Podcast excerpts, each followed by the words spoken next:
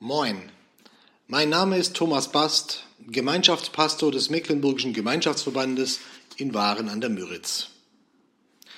Mir wurde damals in der Schule beigebracht, fange einen Brief oder einen Aufsatz nie mit Ich an. Das gebietet die höfliche Bescheidenheit. Heute erfahren wir im neutestamentlichen Bibelvers für diesen Tag von einem, der das ganz anders macht. Der fängt mit Ich an. Und zwar mit einem richtig fetten Ich. Im Johannesevangelium Kapitel 8, Vers 12 steht das.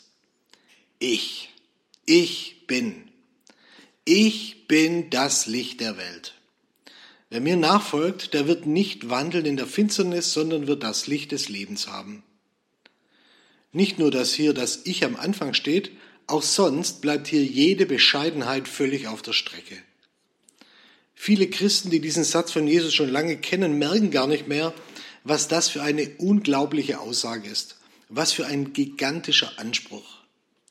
Ich bin das Licht der Welt. Also nicht nur ein Licht, sondern das Licht.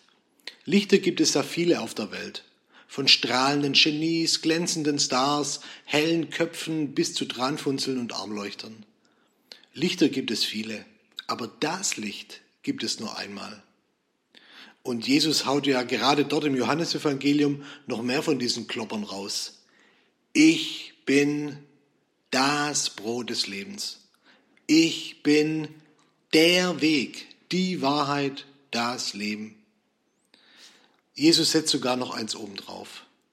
Denn immer, wenn Jesus sagt, ich bin, dann klingeln bei seinen jüdischen Zuhörern die Ohren. Der Ich bin das ist der, der sich damals am brennenden Dornbusch Mose vorgestellt hat. Ich bin, der ich bin. Der ich bin, das ist kein anderer als Gott selbst. Hm. Normal empfindende Menschen, die bekommen bei so viel, sagen wir mal, Unbescheidenheit ein Problem. Ich denke, der englische Literaturprofessor C.S. Lewis hat recht. Der hat sinngemäß gesagt, wenn jemand mit so einem Selbstverständnis auftritt, dann gibt es im Grunde nur drei Möglichkeiten. Erste Möglichkeit, wer so etwas sagt, ist ein Betrüger, ein Scharlatan, einer, der Menschen verführt, aus welchen Gründen auch immer. Er ist nicht das Licht, sondern führt die Leute hinters Licht. Wenn ein Betrüger von sich behauptet, das Licht der Welt zu sein, dann ist das einzig Richtige, ihn zu entlarven und ihm das Handwerk zu legen. Oder zweite Möglichkeit, wer so etwas sagt, ist ein Wahnsinniger. Wer so auftritt, der hat ein massives psychisches Problem. Wenn ein Wahnsinniger von sich behauptet, das Licht der Welt zu sein, dann ist vermutlich das einzig Richtige, ihn einer medizinischen und therapeutischen Behandlung zukommen zu lassen. Oder, dritte Möglichkeit, er hat Recht und ist genau das, was er sagt. Wenn das Licht der Welt von sich behauptet, das Licht der Welt zu sein, dann ist das einzig Richtige, genau auf ihn zu hören, ihm zu glauben, ihm zu vertrauen und das zu tun, was er sagt. Andere Möglichkeiten gibt es nicht. Wie kriegt man eigentlich raus, ob Jesus jetzt ein Betrüger, ein Irrer oder tatsächlich das Licht der Welt ist? Im zweiten Teil unseres Bibelverses bietet Jesus selbst den Nachweis an. Ich bin das Licht der Welt. Wer mir nachfolgt, der wird nicht wandeln in der Finsternis, sondern wird das Licht des Lebens haben.